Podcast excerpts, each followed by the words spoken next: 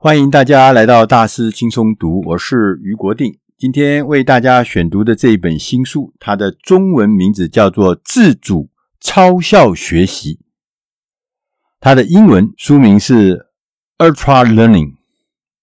这本书的作者 Scott 杨，史考特杨，他是一位超效学习的专家。他自己曾经在二零一二年的时候，他透过一个自主学习的计划。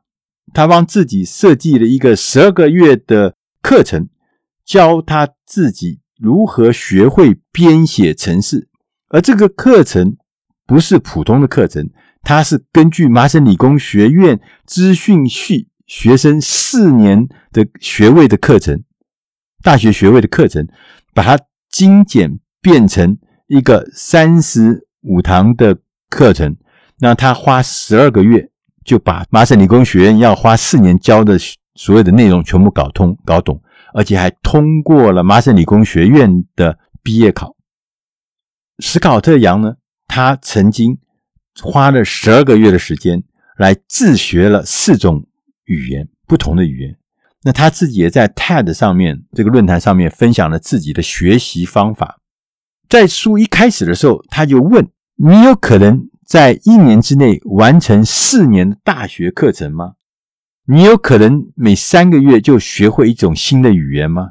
你有可能花七个月的时间可以拿到世界演讲的冠军吗？刚刚讲的这件事情听起来都是一个非常令人佩服的目标，不但佩服，还觉得会很吃惊，说这反正应该做不到吧？但是有一种人，我们称作为超效学习者。他们就透过自己的自学计划，完成了真实的实现了刚刚我们讲的这些看起来很炫的、令人佩服的目标。我们来谈谈什么叫做超效学习。超级效果的学习是一种以自我导向而且密集紧凑的方法取得技能，而且是复杂的技能，取得知识，而且是复杂的知识的一种策略。要成功的实施这种。超效学习计划是有原则跟有方法的，我们在后面一个一个来跟大家分析跟讨论。第一个原则就是叫元学习。什么叫元学习呢？它的英文叫做 meta learning，M-E-T-A learning。meta learning 呢，是我们中文翻译成元学习，这是一个希腊的用语，就意思是指说我们要学习。如何学习？我们在启动你的学习计划之前，你必须要先分析你要学习的主题，跟找到最有效的方法。在这本书告诉我们说，最好的方法就是绘制一个学习地图，把它分成三部分。你的地图第一个部分是要回答 Why，你的学习目的是什么？第二个要回答 What。你学习的内容是什么？第三个，你要回答 How，学习的方法是什么？我们在要完成一个整体学习，你至少要投入百分之十的时间，先开始你的准备阶段，也就是你要先研究这项学习计划的目的、内容、方法，Why、What 跟 How。而且绘制成一张地图，让自己从地图中可以清楚掌握我的方法。第二个原则是专心致志，磨练你的刀刃。我们常常很难专注，因为我们会逃避，我们会拖延，所以你要避免被打断，被很多不重要的事情打断。最好的方法，你可以先从承诺自己。专心五分钟，或是专心十分钟开始。然后，如果你那个时间到了，你开始想要逃避，想要去做别的事，没关系，你就去做。但是你不断的承诺五分钟、十分钟、五分钟，最后你会发现，你虽然逃避，但你还是会回来，再创造下一个五分钟或下一个十分钟。你其实最后呢，你整个的投入会变更多。第三个是我们的干扰很多。我们很多很多干扰，譬如说你在一个嘈杂的环境，你自然就不会专心。所以你必须要先选择什么是能够引起你注意力的学习工具。有些工具会让你的注意力分散，你要先找出什么是有效的引起你注意力的学习工具，而且把它放在第一位。第三个是你要明白，专注的方法是各个不相同，因为你的任务不一样，所以你专注的方法也会不一样。譬如说，有些事情是要高度集中注意力，在很短的时间。假设说你是一个射箭的运动员，你是一个射飞镖的运动员，你当在射飞镖或者是射箭的那一刹那，当你要高度的集中注意力。但是如果说你的任务不是，你的任务是要写一篇论文，写一个硕士论文，写一篇这个学术论文，或者说你要解决棘手的一个复杂问题，这个时候你就需要一个比较广泛而放松的方法。所以你要实验一下不同的活动、不同的任务，你必须要有适当的所需的不同的专注方式。第三个原则是直截了当，不要拐弯抹角。我们学习所有技能最好的方法就是直接栽进去，亲自尝试。因为大家知道，我们在学校里面上课，其实基本上是采取间接学习的方式。老师演示给你看，不是自己投入，所以你要练习在自主超效学习里面。譬如说，你可以用创建作品为目标，这是一个很好的方法。你会一头栽进去。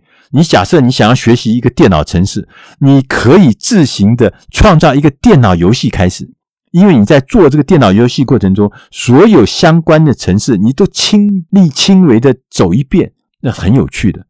同时，你要寻找身历其境的学习机会，譬如说你要学语言，你最好的方法就到那个国家、那个母语的国家去生活。你浸在当地的环境中，你当然是学得最快、是最有效的方法。所以，不论在何时何地，要直接从源头处学习。你练习、冒险、尝试一下，这个是学习任何技能最好的方法。第四个原则是反复的操练。攻击你最大的弱点，我们反复的操练，才能够学习到一个新的技能。我们把复杂的技能拆解成好几个部分，然后不断的改进自己的弱点、缺点、不足的部分。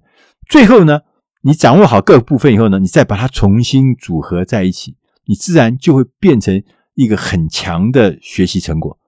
他在书里面举的例子是说，美国写美国独立宣言的撰稿人 Benjamin Franklin，他说他自己啊年年幼的时候，年轻的时候，他是一个写作技巧不好的人，说服力也不好的人。他说他透过不断的练习，他怎么练习呢？他说我就读一本杂志，然后呢凭记忆把这本。刚刚看完的这本杂志的文章中的论点一一写下来，然后接着再拿这个他写的这个记忆的这个内容跟原版的文章比较，他就会发现自己的缺点跟应该要补偿的地方，他就不断的不断练习，最后他变成一个很厉害的、具有说服力而且有写作技巧高强的一个作家，当然也变成一个政治家。第五个原则。提取记忆，利用测验来学习。他说：“我们很多的研究明确地告诉我们说，在不看文本的状态之下，回想资讯的学习成效是胜过其他所有的方法。所以，你不只是读过，你不只是听过，你如果还能够完整的记忆住你所学到的东西，而且把它表达出来。”这是比较高的境界，这是比较高的学习成果。好，你要提取这些记忆呢，可以透过一些练习，譬如说，你可以写闪示卡，用张小的卡片，也可以用电子的形式，你可以用这些东西来记下那个关键的字、关键的内容，帮助你记忆。第二种方法叫自由回想，就是你听完一场演讲，或是听完看完一本书之后，你拿一张纸写下所有你记得的内容，这是一个好方法。你测验你自己到底记得多少。第三个方法是提出问题，你把你自己正研读的内容，不管是书或者是一个演讲，然后以内以问题的形式重新表述，然后以后你可以来回答你自己提出对自己的问题。第四个方法叫做创造挑战，你创造一个挑战的情境来挑战自己，这个是非常好的。因为如果你不是深入的了解、深入记忆，你是不会提出那个情境挑战，你不会的。所以，你如果能够深入，你才能够找到挑战的情境，也非常适合用这个挑战来增进你学到的那个技能。第五个是合上书本学习，强迫自己哦，在不看教科书的情况下，针对目前的学习内容。绘制一个系统的概念图。如果你能把那个概念用系统概念图把它画下来，表示你真的学到了。第六个原则是取得回馈，不要躲开拳头，因为我们大部分人都很喜欢听到好的鼓掌的掌声、鼓励的声音，很少人会愿意听到那个严厉的回馈、纠正性的回馈。为什么？因为觉得那个批评啦、纠正啦，就觉得好像非常非常的伤人的自尊，会觉得我信心会受打击。其实这不是的，其实这些纠正性的回馈不仅会告诉你你哪里做错，还会指示你解决的方法。所以，通常好的教练或是好的老师，他都会提供这一类的回馈。所以，你越早接受这样子的回馈。你越早就会茁壮、有自信，你才不会轻易的被打倒。第七个原则是保存记忆，记得不要往漏水的桶子里面加水。就说，你的记忆呢，如果说都留不住，就像那个漏水的桶子一样，水都流走。虽然你很用力的灌水进去，但是它水是不断、不断、不断，还是会流光。所以保存记忆很重要。有几个方法，第一个。你要让学习有所间隔，不要硬塞资料。你要建立系统，把它像这个系统一样，把它归类、把它分类、把它储存、把它上架。这是很容易让你恢复记忆的好方法，因为它有系统。第二个是要将你学到的知识融入在你例行的程序中、日常惯行的行事例中，这会让你，因为它会重复出现，就会变成。你恢复记忆、保存记忆最好的方法。第三个方法是要练习过度的学习。很多人就觉得说啊，我已经做的很完美了，我已经都记得了，那我干什么还要做额外的练习呢？因为过度的学习是可以提高你未来回忆它的能力。对，因为你重复的练习、深度的练习，你就自然当然记得很牢了。第四个呢，是你要使用一个有帮助记住的符号。你把你想记住的内容转换成生动的图像、影像、地图、符号都可以。很多的记忆专家是用这个方法来记住一长串的资讯。第八个原则是培养直觉。我们要练习先挖深，然后再往上长出来。所以你要练习多玩、多探索。当你了解事物如何运作之后，你会自然而然的产生直觉，所以培养直觉是很重要，因为有直觉比你记忆是更高层次的事情。你练习把你想要了解的概念或是问题写在一张纸上，然后接着你写下你用什么方法。如何解释？如何传达这个概念给从来没听过这件事情的人？如果你正在解决某一个问题，你写下的解决方法，或是详细说明，对这个方案没有办法提供明确的答案，你应该重新回到教科书，继续去研读，直到你掌握解决方案为止。因为你用这样子的。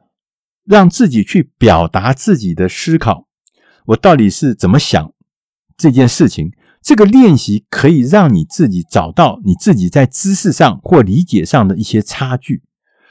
那当你找到这些差距以后，对你是有帮助的，因为你可以有效的来缩短这些差距，能够帮助你回头解决所有的问题。第九个原则是要勇于实验，要往舒适圈外面探索。实验不仅让你尝试新事物，并且认真的思考怎么样我们来克服特定的学习挑战，而且鼓励你果断的放弃那些无效的方法。你不试，你怎么知道哪些是最有效的呢？你以为手上这个就是唯一的吗？你怎么知道？说不定它是一个无效的方法。所以实验很重要。在书里面。特别提到反骨，印象派的这个反骨呢，他在二十六岁的时候才开始学绘画，而且他的绘画是自学成才的。他是一个很厉害的超效学习者。他在学画画的时候，他去买了三本书，这三本很厚的这个学习绘画技巧的书，他自行研读，然后把它消化。接着他就去研究其他的艺术家、其他的画家朋友、他其他的导师他们的画作，然后呢，梵谷还对不同的素材、不同的技法，还甚至不同的哲学观进行了实验。他每天要求自己创作一幅新的画，他要尝试不同的元素。后来，梵谷当现在变成一个赫赫有名的这个画家。他给我们最大的启示是在于说，你必须要就自己所学的内容不断的实验，你才能保持前进。实验新的学习方法，学习新的素材，运用新的资源，寻找新的方法，来扩展你自己的领域的技巧跟能力。我们要练习在自己的领域实验不同的技术，努力找到自己的优势。你不实验，你找不到你的优势。你以为你手上那个东西就优势，不一定，可能你还有更多东西是被你疏忽的。你必须实验不同的风格。最后要找到属于自己的标志性的风格，标志性的风格，这是很重要的。我们这本书讲的超效学习，它告诉我们，永远不要忘记，这是一种个人的体验。面对不断变化的世界，我们学到自学复杂的技能跟知识的方法，这就是超效学习。这也是未来我们面对变化无常世界一个终极竞争的优势。如果你能学到，你当然可以面对再多的变化，你也不会害怕。以上的内容是出自大师轻松读第七百四十七期，自主超效学习，希望对你的事业、对你的工作上有一些帮忙。我们下集再会，谢谢。